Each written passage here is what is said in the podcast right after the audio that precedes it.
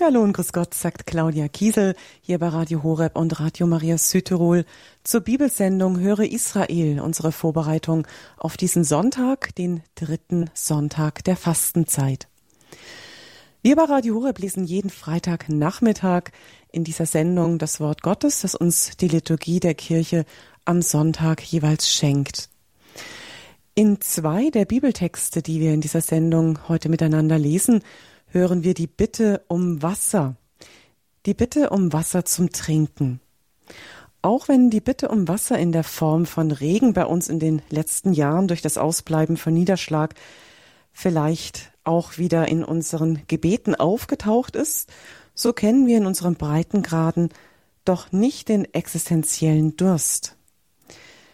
Vielleicht haben Sie, liebe Hörerinnen und Hörer, in dieser Fastenzeit das Fasten bei Brot und Wasser kennengelernt und somit auch den Wert des Wassers zum Trinken wieder neu geschätzt. Jesus sagt heute im Evangelium, wer von diesem Wasser trinkt, wird wieder Durst bekommen. Wer aber von dem Wasser trinkt, das ich ihm geben werde, wird niemals mehr Durst haben.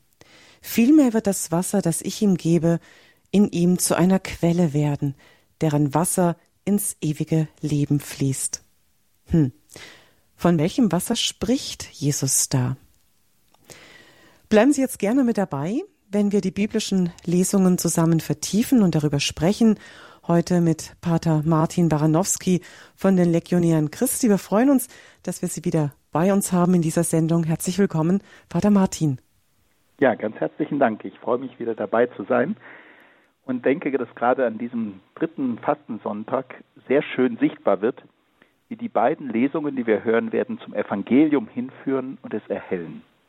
Daran wird für mich deutlich, dass die ganze Schrift auf Christus ausgerichtet ist, von ihm erleuchtet wird und in ihm verständlich wird. Und damit wir das immer mehr verstehen, damit wir in der Schrift immer mehr Christus erkennen, möchte ich zu Beginn um den Heiligen Geist bitten, dass er uns führt, dass er uns den Sinn der Schrift erschließt, dass er uns immer mehr und immer deutlicher Christus in der Schrift zeigt. Im Namen des Vaters und des Sohnes und des Heiligen Geistes. Amen. Amen. Komm, Heiliger Geist, erfülle die Herzen deiner Gläubigen und entzünde in ihnen das Feuer deiner Liebe. Herr, du sendest aus deinen Geist und alles wird neu geschaffen.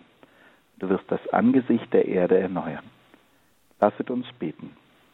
Vater, du hast die Herzen deiner Gläubigen durch die Erleuchtung des Heiligen Geistes gelehrt.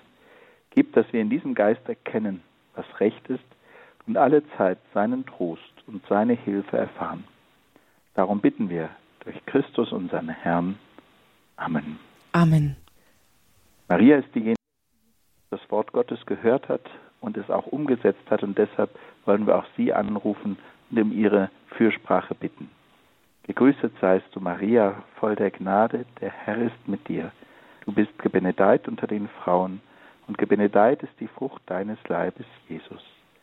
Heilige Maria, Mutter Gottes, bitte für uns Sünder, jetzt und in der Stunde unseres Todes. Amen. Amen. Dann kommen wir jetzt zur ersten Lesung. Wir haben übrigens die drei Bibeltexte, die wir jetzt in dieser Sendung miteinander betrachten, auch wieder auf unsere Homepage gestellt. Gehen Sie dazu gerne ins Internet auf www.horeb.org org. Dort finden Sie die Texte gleich auf Anhieb in dem Anfangsbild mit der Abbildung, mit dem Foto der Bibel. Da einfach draufklicken und dann öffnet sich, öffnet sich diese Seite, wo Sie die drei Bibeltexte zum Mitlesen finden. Die erste Lesung aus dem Buch Exodus im Kapitel 17, die Verse 3 bis 7. In jenen Tagen dürstete das Volk nach Wasser und murrte gegen, gegen Mose. Sie sagten, Wozu hast du uns überhaupt aus Ägypten heraufgeführt, um mich und meine Söhne und mein Vieh vor Durst sterben zu lassen? Mose schrie zum Herrn, Was soll ich mit diesem Volk anfangen? Es fehlt nur wenig und sie steinigen mich. Der Herr antwortete Mose, Geh am Volk vorbei und nimm einige von den Ältesten Israels mit. Nimm auch den Stab in die Hand, mit dem du auf den Nil geschlagen hast, und geh. siehe, dort drüben auf dem Felsen am Horeb werde ich vor dir stehen. Dann schlag an den Felsen. Es wird Wasser herauskommen, und das Volk kann trinken. Das tat Mose vor den Augen der Ältesten Israels. Den Ort nannte er Massa und Meriba, Probe und Streit, weil die Israeliten gehadert und den Herrn auf die Probe gestellt hatten, indem sie sagten, ist der Herr in unserer Mitte oder nicht? Ja, diese Lesung, die fordert in gewisser Weise heraus, Gott auf die Probe zu stellen. Eigentlich darf man das ja nicht. Das ist irgendwie dann auch ein Zeichen des fehlenden Glaubens oder des fehlenden Vertrauens. Ich möchte es jetzt wissen. Aber trotzdem lässt dieser Lesungstext hier diese Probe zu. Gott lässt sich auf die Probe stellen. Und vielleicht fragen wir uns manchmal, ja, warum zeigst du dich denn Gott nicht deutlich in unserem Leben? Oder wie zeigst du dich überhaupt?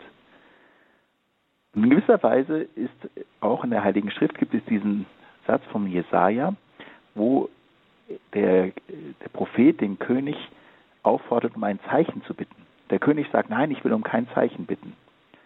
Und kommt sich dabei sehr fromm vor und dann sagt der Herr, nein, ich möchte dir ein Zeichen geben. Und dieses auf die Probe stellen, dieses Gott herausfordern, dahinter steckt auch Gott etwas zutrauen. Damit rechnen, erwarten, dass er in unserer Welt, in unserer Kirche, in meinem persönlichen Leben wirken kann. Und dies tut er, wie wir es hier auch im Lesungstext sehen, auf eine ganz geheimnisvolle Weise.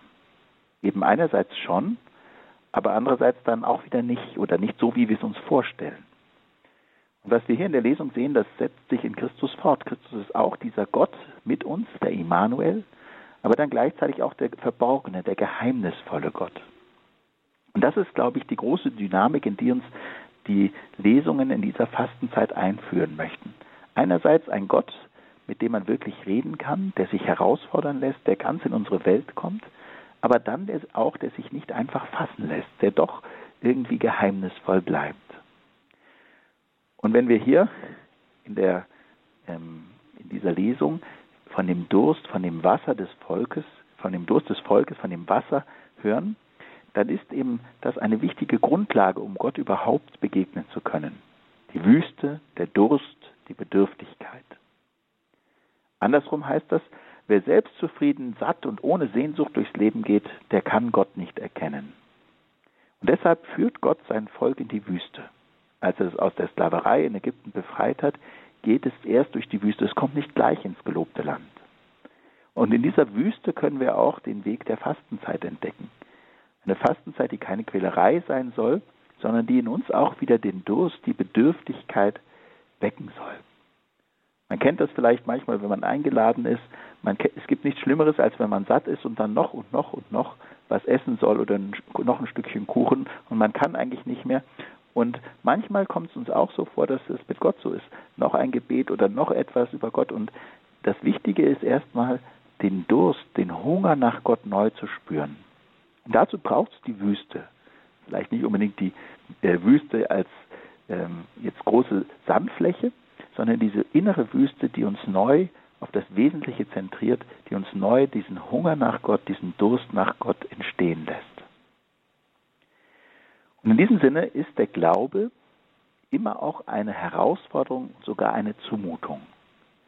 Wenn wir uns in diese Szene hineinversetzen, wie soll denn bitte aus dem Stein Wasser kommen? Und selbst wenn ein bisschen was raustropfen würde, wie soll da so viel rauskommen, dass man davon trinken kann? Und da zeigt sich eben, dass das nicht aus menschlicher Kraft und Berechnung geschehen kann, sondern wirklich nur durch das Wirken Gottes, der aber konkret seinem Volk zur Hilfe kommt. Und diese ganze Lesung ist, wie ich anfangs schon angedeutet habe, ein Vorausbild auf Christus, der der wahre Mose ist. Während Mose das Volk Israel aus Ägypten herausgeführt hat, ist Christus derjenige, der das Volk Gottes aus der Sklaverei der Sünde befreit. Und der eben nicht nur den Durst des Körpers, sondern vor allem die Sehnsucht der Seele stillt. Und da ist auch für uns die Herausforderung, nicht gegen ihn zu murren, wie das das Volk Israel gegen Mose getan hat, sondern auf ihn zu vertrauen uns von ihm führen zu lassen.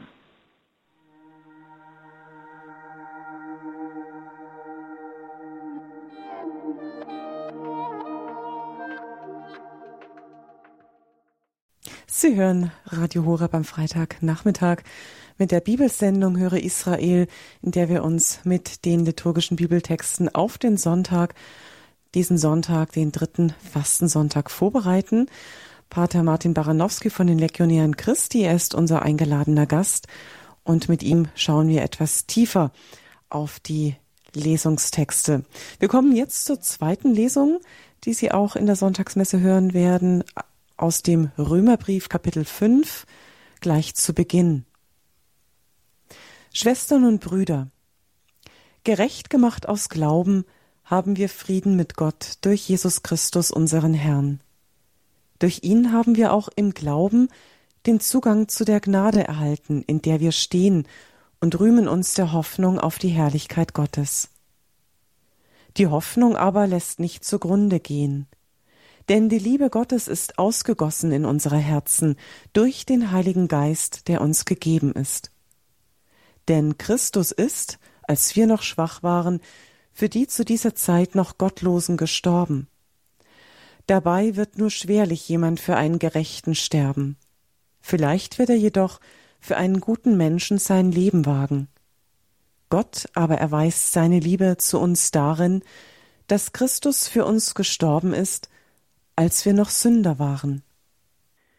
Ja, wir haben diese Stelle aus dem Römerbrief gehört und eine ganz zentrale Aussage, die der Apostel Paulus dort für die ersten Christen zusammenfasst, ist, die Liebe Gottes kann und muss man sich nicht verdienen. Und ich glaube, das ist eine Botschaft, die auch für die heutige Zeit ganz besonders aktuell ist. In seinem Brief an die Gläubigen in Deutschland vom 29. Juni 2019 schreibt Papst Franziskus einen Satz, der genau das nochmal unterstreicht. Ich zitiere, die Vergebung und das Heil sind nicht etwas, das wir erkaufen oder was wir durch unsere Werke oder unsere Bemühungen erwerben müssen.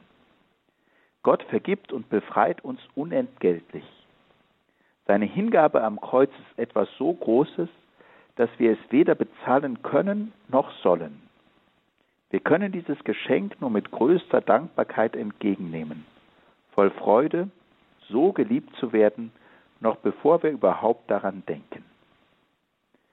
Ich glaube, diese Worte des Heiligen Vaters sind genau die Zusammenfassung dessen, was uns der Apostel Paulus sagen möchte. Und was vielleicht gerade auch in der Fastenzeit ein ganz wichtiger Schritt ist, um uns auf die Begegnung mit dem Herrn vorzubereiten. Es geht eben nicht darum, dass wir ihm unsere Verdienste anbieten können oder sogar damit prahlen könnten. Unsere Hoffnung gründet nicht auf die eigenen Fähigkeiten, wo ich äh, etwas vorweisen könnte, sondern wie es der Apostel Paulus hier schreibt, auf die Gnade Gottes. Und etwas ganz Wichtiges, was damit verbunden ist, dass wir äh, dem Herrn eben nicht nur in unseren Stärken, in unseren Talenten, in dem Guten, was wir tun, begegnen, sondern dass es auch möglich ist, ihm in unserer Schwäche zu begegnen. Und auch hier bereitet uns die Lesung vor auf das Evangelium, was wir gleich hören werden, wo genau diese Begegnung mit der Schwäche ganz entscheidend ist, um den wahren Herrn zu entdecken, ihm wirklich zu begegnen und sich von ihm verwandeln zu lassen.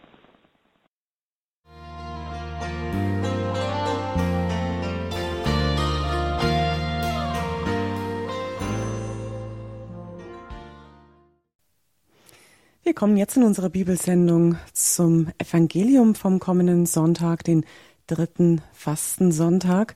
Das ist ein etwas längerer Text aus dem Johannesevangelium Kapitel 4, die Verse 5 bis 42. Johannes Kapitel 4, Verse 5 bis 42. In jener Zeit kam Jesus zu einer Stadt in Samarien, die Sychar hieß, und nahe bei dem Grundstück lag, das Jakob seinem Sohn Josef vermacht hatte. Dort befand sich der Jakobsbrunnen. Jesus war müde von der Reise und setzte sich daher an den Brunnen. Es war um die sechste Stunde. Da kam eine Frau aus Samarien, um Wasser zu schöpfen. Jesus sagte zu ihr, Gib mir zu trinken. Seine Jünger waren nämlich in die Stadt gegangen, um etwas zu essen zu kaufen. Die Samariterin sagte zu ihm, Wie kannst du als Jude mich, eine Samariterin, um etwas zu trinken bitten? Die Juden verkehren nämlich nicht mit den Samaritern. Jesus antwortete ihr, Wenn du wüsstest, worin die Gabe Gottes besteht und wer es ist, der zu dir sagt, Gib mir zu trinken, dann hättest du ihn gebeten, und er hätte dir lebendiges Wasser gegeben. Sie sagte zu ihm, Herr, du hast kein Schöpfgefäß, und der Brunnen ist tief. Woher hast du also das lebendige Wasser? Bist du etwa größer als unser Vater Jakob, der uns den Brunnen gegeben und selbst daraus getrunken hat, wie seine Söhne und seinen Herden? Jesus antwortete ihr, Wer von diesem Wasser trinkt, wird wieder Durst bekommen. Wer aber von dem Wasser trinkt, das ich ihm geben werde, wird niemals mehr Durst haben. Vielmehr wird das Wasser, das ich ihm gebe, in ihm zu einer Quelle werden, deren Wasser ins ewige Leben fließt.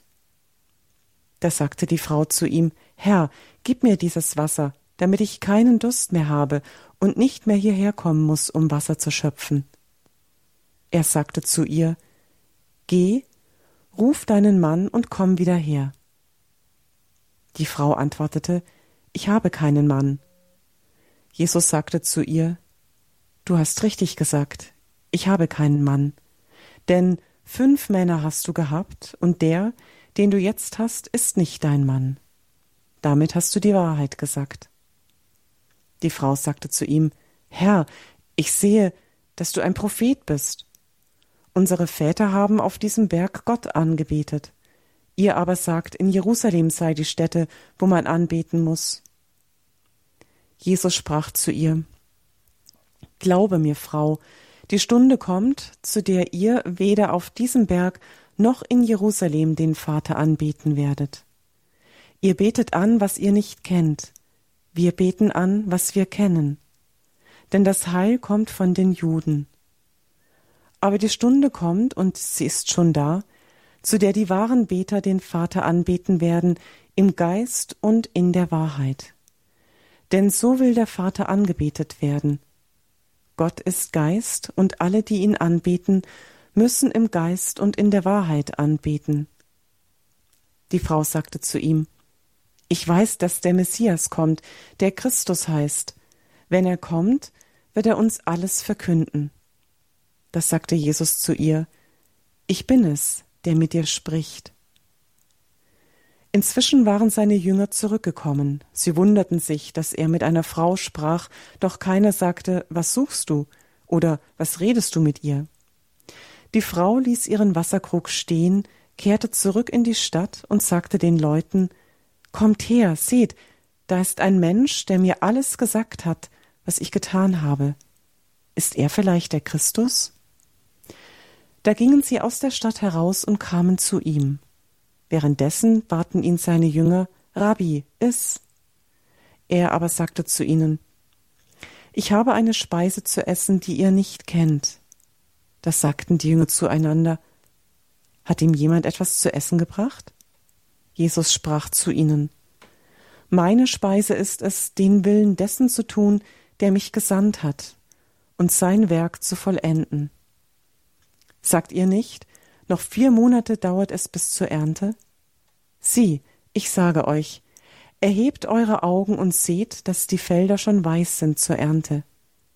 Schon empfängt der Schnitter seinen Lohn und sammelt Frucht für das ewige Leben, so dass sich der Sämann und der Schnitter gemeinsam freuen. Denn hier hat das Sprichwort recht. Einer sät und ein anderer erntet. Ich habe euch gesandt, zu ernten, wofür ihr euch nicht abgemüht habt. Andere haben sich abgemüht, und euch ist ihre Mühe zugekommen. Aus jener Stadt kamen viele Samariter zum Glauben an Jesus auf das Wort der Frau hin, die bezeugt hatte, er hat mir alles gesagt, was ich getan habe. Als die Samariter zu ihm kamen, baten sie ihn, bei ihnen zu bleiben. Und er blieb dort zwei Tage, und noch viel mehr Leute kamen zum Glauben an ihn aufgrund seiner eigenen Worte. Und zu der Frau sagten sie, nicht mehr aufgrund deiner Rede glauben wir, denn wir haben selbst gehört und wissen, er ist wirklich der Retter der Welt.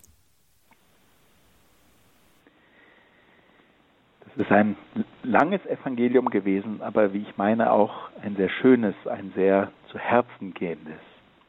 Und ich glaube, es zeigt uns, dass der Sinn der Fastenzeit weniger negativ ist, im Sinne, ich muss auf etwas verzichten, als vielmehr positiv, ich bin eingeladen, Christus neu zu erfahren.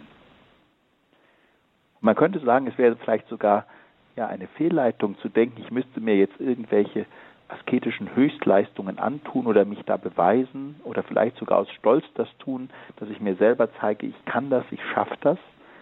Das würde am eigentlichen vorbeigehen. Weil das Evangelium uns gerade an diesem Fastensonntag wieder in Erinnerung ruft, worum es wirklich geht.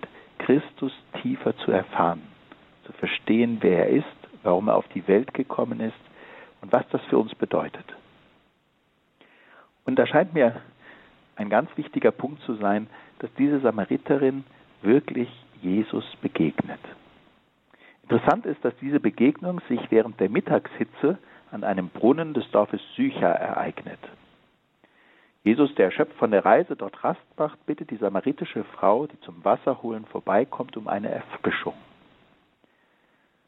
Die entgegnet erstaunt, wie kannst du mich, eine Samariterin, um etwas zu trinken bitten? Und ich habe den Eindruck, dass das genau auch die Wahrnehmung ist, die wir manchmal vom Glauben haben. Die erste Wahrnehmung von Christus in unserem christlichen Leben besteht vielleicht darin, dass wir vielleicht auch zunächst mal denken, Gott will was von mir. Was will der denn von mir? Und das kann zum Beispiel sein, dass wir denken, ja, Gott will, dass ich bete, Gott will, dass ich mich um ein christliches Leben oder eine bestimmte Tugend bemühe oder zu, dass ich irgendetwas für ihn tue. Aber schon, schon bald stellt sich heraus, dass der Herr diese Samariterin nicht fordert, sondern beschenken möchte. Deshalb sagt er zu ihr, wenn du wüsstest, worum die Gabe Gottes besteht und wer es ist, der zu dir sagt, gib mir zu trinken, dann hättest du ihn gebeten und er hätte dir lebendiges Wasser gegeben. Die Samariterin versteht das äh, nicht und deshalb ist ihr Einwand, nachvollziehbar, Herr, du hast kein Schöpfgefäß und der Brunnen ist tief. Woher hast du also das lebendige Wasser? Und da merken wir, dass es bei diesem Wasser um etwas Tieferes, um etwas anderes geht, als was wir in der ersten Lesung gehört haben. Also einfach nur Wasser aus dem Felsen zu bringen. Sondern es geht darum, sich von Jesus finden zu lassen, ihn hineinzulassen. Dieses Wasser, diese Quelle ist er selber. Und da kommen mir diese großartigen Worte des verstorbenen Papstes Benedikt XVI. in den Sinn, der das bei seiner Amtseinführung gepredigt hat. Haben wir nicht alle irgendwie Angst, wenn wir Christus ganz hereinlassen, uns ihm ganz öffnen? Könnte uns etwas genommen werden von unserem Leben? Müssten wir dann nicht auf so vieles verzichten, was das Leben erst so richtig schön macht? Würden wir nicht eingeengt und unfrei? Und er antwortet dann mit den Worten vom heiligen Papst Johannes Paul II. Nein, wer Christus einlässt, dem geht nichts, nichts, gar nichts verloren von dem, was das Leben frei, schön und groß macht. Nein, erst in dieser Freundschaft öffnen sich die Türen des Lebens. Erst in dieser Freundschaft gehen überhaupt die großen Möglichkeiten des Menschseins auf. Erst in dieser Freundschaft erfahren wir, was schön und was befreiend ist. Und das ist eben dieses Wasser, wo man nicht immer wieder kommen muss, um Wasser zu schöpfen, sondern was in ihnen selbst zu einer sprudelnden Quelle wird. Und das ist, was Jesus uns schenken möchte durch seine Begegnung. Er möchte, dass wir ihn als Quelle erfahren. Er möchte nicht, dass unser Glaubensleben wie so ein Hochleistungssport ist, wo ich immer wieder nur leisten muss, sondern wo ich ihn neu erfahre. Und das ist auch die Einladung, die Papst Franziskus ausspricht, wenn er zu Beginn seines Schreibens Evangelii Gaudium schreibt, ich lade jeden Christen ein, gleich an welchem Ort und in welcher Lage er sich befindet, noch heute seine persönliche Begegnung mit Jesus Christus zu erneuern oder wenigstens den Entschluss zu fassen, sich von ihm finden zu lassen. Wer etwas wagt, den enttäuscht der Herr nicht. Und wenn jemand einen kleinen Schritt auf Jesus zumacht, entdeckt er, dass dieser bereits mit offenen Armen auf sein Kommen wartete. Das ist, worum es in der Fastenzeit geht, sich auf diese persönliche Begegnung mit Jesus Christus einzulassen. Und das scheint mir das Wichtigste zu sein vom christlichen Leben überhaupt. Es geht nicht in erster Linie darum, diese oder jene Tugend zu erlangen oder dieses oder jenes Laster abzustellen. Wenn wir Jesus begegnen, dann werden wir in ihm die Kraft, die Quelle, die Motivation und auch den Weg finden, wie wir dann auch ihm ähnlich werden können. Und deswegen zitiere ich nochmal das Schreiben von Papst Franziskus an die Gläubigen in Deutschland, wo er sagt, das ist das Wichtigste, was die Kirche heute braucht. Und er, er schreibt das, es ist ein Weg der Jüngerschaft in Antwort auf die Liebe zu dem, der uns zuerst geliebt hat. Ein Weg also, der einen Glauben ermöglicht, der mit Freude gelebt, erfahren, gefeiert und bezeugt wird. Die Evangelisierung führt uns dazu, die Freude am Evangelium wiederzufinden, die Freude, Christen zu sein. Und das scheint mir dieser ganz wichtige Klick, den es bei dieser Begegnung der Samariterin mit Jesus gemacht hat, von du willst etwas von mir, ich muss etwas für dich tun, zu ich bin vom Herrn beschenkt. Von einer mühsamen Last zu einer sprudelnden Freude. Und ein Blick auf das Alte Testament lässt nochmal diese einzigartige Bedeutung und die Tiefe verstehen, die diese Begegnung mit Christus hat. Das Detail nämlich, dass dieses Zusammentreffen an einem Brunnen stattfindet. Die Heilige Schrift kennt mehrere solche Brunnenbegegnungen und interessanterweise geht es bei der Begegnung am Brunnen immer um eine Hochzeit. Da wird eine Braut gefunden. So zum Beispiel die Rebekka, die Braut Isaaks, im 24. Kapitel des Buches Genesis. Oder Mose begegnet bei seiner Flucht in Midian am Brunnen seiner Frau Zippora. Und wenn nun der Evangelist Johannes das Detail erwähnt, dass diese Begegnung zwischen der Samariterin und Jesus am Brunnen stattfindet, dann möchte er damit unterstreichen, dass es hier nicht um ein theoretisch-theologisches oder ein privat-seelsorgliches Gespräch geht, sondern dass Jesus gekommen ist, um einen neuen und einen ewigen Bund zu schließen. Wir wissen, dass in diesem Sinne das Wasser, um das es hier geht, eine viel tiefere Bedeutung hat, weil es das Wasser der Taufe ist, mit dem wir in diesen Bund aufgenommen wurden, mit dem Jesus uns diese neue Kindschaft geschenkt hat. Und wo es da im christlichen Leben eigentlich darum geht, diesen, dieses Geschenk der Taufe zu entfalten, die Schätze zu entdecken, die darin verborgen sind. Und wie die Samariterin erfahren auch wir, dass wir einerseits beschenkt sind, aber dass auch unsere Offenheit, unsere Bereitschaft und unsere Mitarbeit gefragt sind. Auch wenn das nicht erarbeitet oder verdient ist, sondern letztlich geschenkt ist, ähm, dass das sprudelnde Wasser nicht aus einem mühsamen Schöpfen kommt, sondern aus der Quelle, die Christus uns immer überrascht, stärkt, erfrischt und ermutigt, wo auch er sagt, ich bin es, der mit dir spricht. Aber dieser ganze Dialog zeigt eben, dass es nicht einfach ein Überstülpen ist, sondern dass er auch diese Mitarbeit, die Fragen, die Einwände dieser Frau ernst nimmt und äh, in sich aufnimmt. Jetzt hat diese Begegnung aber noch eine weitere Tiefe. wir haben das in der zweiten Lesung schon ein bisschen anklingen gehört. Die Begegnung mit Jesus, die verwirklicht sich in der Barmherzigkeit, in der Schwäche. Nachdem wir jetzt diese lange Version gelesen haben, wird deutlich, dass die Begegnung der Samariterin mit dem Herrn zunächst gar nicht so angenehm ist. Da gibt es peinliche Ereignisse, Verletzungen aus ihrer Vergangenheit, unbeantwortete Fragen. Das Geständnis, ich habe keinen Mann, die Unsicherheit, wo und wie Gott zu finden und zu verehren ist und gleichzeitig dann auch die Sehnsucht nach dem Messias. Und in dieser Situation gibt Jesus klare Antworten und bietet das Licht einer schonungslosen Wahrheit, die keine Ausreden oder Beschönigungen zulässt. Aber zugleich beeindruckt auch, mit welcher Feinfühligkeit, Behutsamkeit, Zärtlichkeit er vorgeht, ohne zu demütigen, ohne zu drängen, sondern indem er erkennen und wachsen lässt. Das ist, glaube ich, etwas total Faszinierendes an Jesus, dass er diese beiden Aspekte hat, dass er äh, nicht irgendwie dem, dem Konflikt ausweicht, dass er nicht um den heißen Brei herumredet, aber dass es mit einer ganz besonderen Liebe macht. Und diese Liebe wird besonders dann deutlich, weil dieser Ort Sycha, den Johannes hier als äh, Begegnungsort erwähnt, der hat in der Bibel auch eine Vorgeschichte. Und zwar ist das der Ort, der kommt in dem 34. Kapitel des Buches Genesis vor, an dem äh, Levi und Simeon ein Blutbad anrichten. Und zwar auf eine Weise, die selbst für die Maßstäbe des Alten Testaments brutal und ungerecht ist. Sie wollen ihre Schwester Dina rächen, die dort missbraucht worden ist. Aber auf diese Weise wird der Schauplatz der falschen Rache von schwachen Menschen hier zur Offenbarung der Barmherzigkeit eines starken Gottes.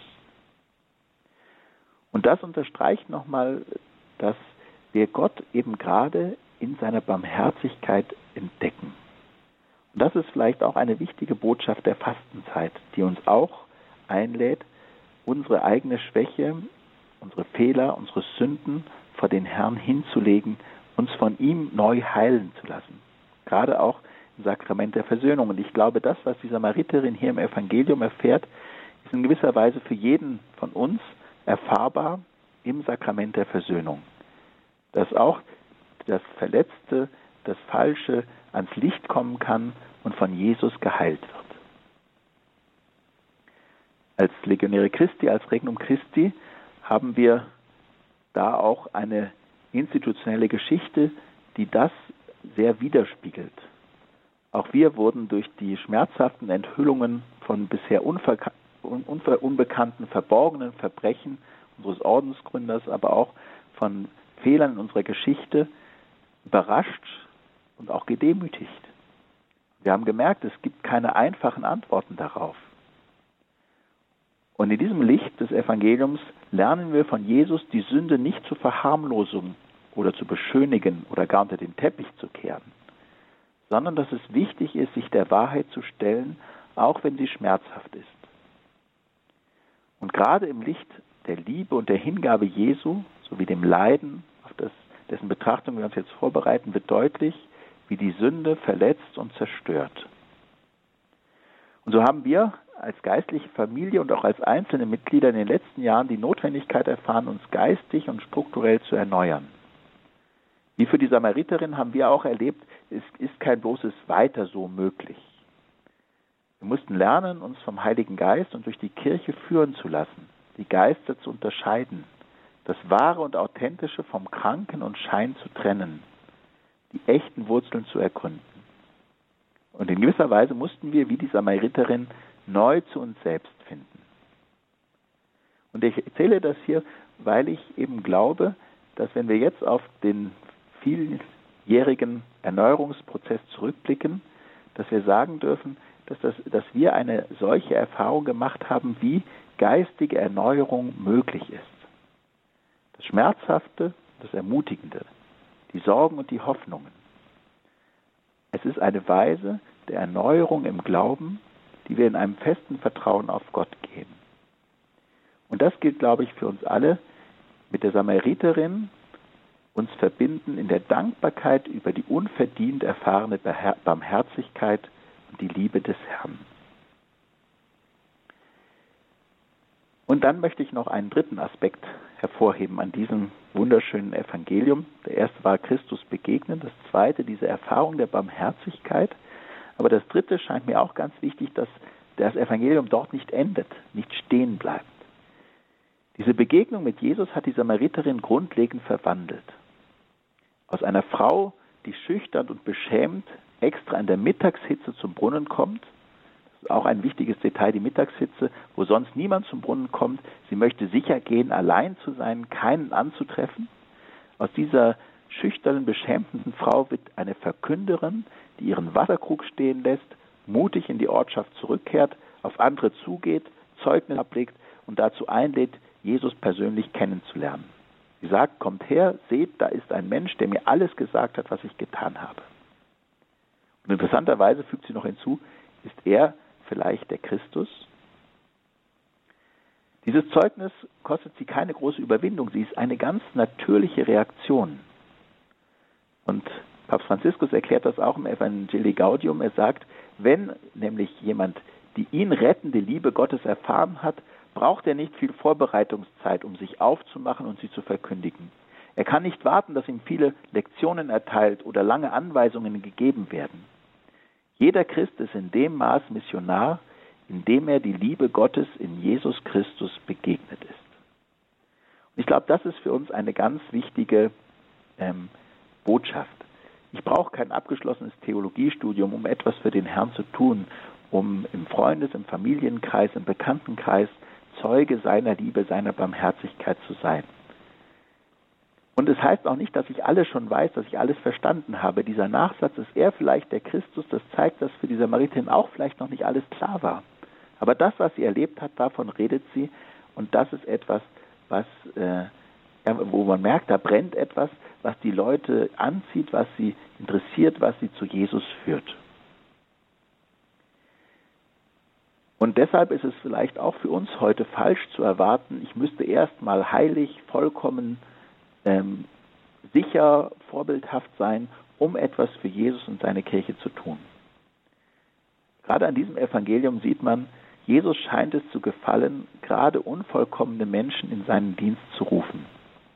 Vielleicht ist es ein, einigen von Ihnen so gegangen, als Sie dieses Evangelium gehört haben, dass Sie an die Serie The Chosen gedacht haben wo auch diese, diese Perikope des Evangeliums verfilmt wurde und wo auf ganz beeindruckende Weise zu, äh, dann herauskommt, dass sie die erste ist, der Jesus sagt, ich bin der Messias. Und dass er sagt, ich bin eigentlich nur für dich gekommen. Und gerade zu so einem Menschen, der nach menschlichem Ermessen in vielerlei Hinsicht vielleicht unvollkommen ist oder vielleicht nicht als würdig erachtet wurde. Und damit wird sichtbar, dass gerade die Evangelisierung nicht von menschlicher Perfektion, sondern von seiner Gnade abhängt. Dass wir gerade als Schwachende, als Schwach, Schwächelnde, als selbstsuchende Menschen diejenigen sind, die wissen, dass wir bedürftig sind, dass wir diese Quelle brauchen, die Christus ist. Und da kommen wir auch wieder zu dem, was der heilige Paulus gesagt hat, eben Begegnung mit Christus, Zeugnis für Christus geschieht nicht aus einer Stärke heraus, sondern gerade aus der Schwäche, die sich Christus zuwendet und von ihm die Stärke, von ihm dieses lebendige Wasser empfängt. Und das wünsche ich uns auch für die Fastenzeit, dass es eine Zeit wird der erneuten persönlichen Begegnung mit Jesus, wo jeder von uns ganz persönlich gerufen ist, in, den, ähm, in, in seiner Lebenssituation dem Herrn zu begegnen. Und das müssen keine außergewöhnlichen Erscheinungen sein, das geschieht durch das Wort Gottes, das geschieht durch die Sakramente, durch die Eucharistie, durch das Sakrament der Versöhnung. Das geschieht durch das persönliche Gebet. Das kann auch durch Begegnungen passieren, durch Gespräche, durch Momente der Nächstenliebe, wo wir dem Herrn begegnen und wo wir uns einlassen, auch auf seine Barmherzigkeit, wo wir uns seiner Wahrheit stellen, uns von ihm innerlich erneuern lassen. Keine Angst haben, ihm die Wunden zu zeigen und dass uns das auch dazu führt, in unserer heutigen Welt Zeugen zu sein. Apostel zu werden, etwas von dem zu bezeugen, was ich nicht irgendwo gelesen, sondern was ich persönlich erlebt habe. Ich bin in der Jugendarbeit tätig und merke, wie wichtig das gerade für junge Menschen ist, dass sie Zeugen begegnen, die von dem berichten, was ihr eigener Glaubensweg ist. Liebe Hörerinnen und Hörer von Radio Horeb, ich glaube, da ist gerade in dieser Hörerschaft ein ganz großer Schatz, weil es viele Menschen gibt, die ganz persönliche und ganz tolle Erfahrungen mit dem Herrn haben und dadurch auch bezeugen, dass das, was der Herr damals im Evangelium gemacht hat, auch heute möglich ist, dass sich das heute wiederholt. Und dazu möchte ich Sie ermutigen, reden Sie davon, bezeugen Sie das. Das ist ein lebendiges Evangelium, was die Welt heute braucht, was auch andere, wie bei der Samariterin, ermutigen kann, den Herrn heute zu suchen und zu finden. Danke, Pater Martin Baranowski. Sie haben jetzt die Möglichkeit, liebe Hörerinnen und Hörer, mit Pater Martin noch zu sprechen hier in der Sendung. wenn Sie anrufen möchten und uns vielleicht auch Anteil geben, was in Ihnen die Bibeltexte, die wir jetzt miteinander gelesen, vertieft haben, bewegen, was ist Ihnen so gekommen. Vielleicht gibt es auch noch Nachfragen. Sie haben jetzt die Möglichkeit anzurufen bei der folgenden Musik. Die Telefonnummer in die Sendung lautet 089 517 008 008 089 517 008 008.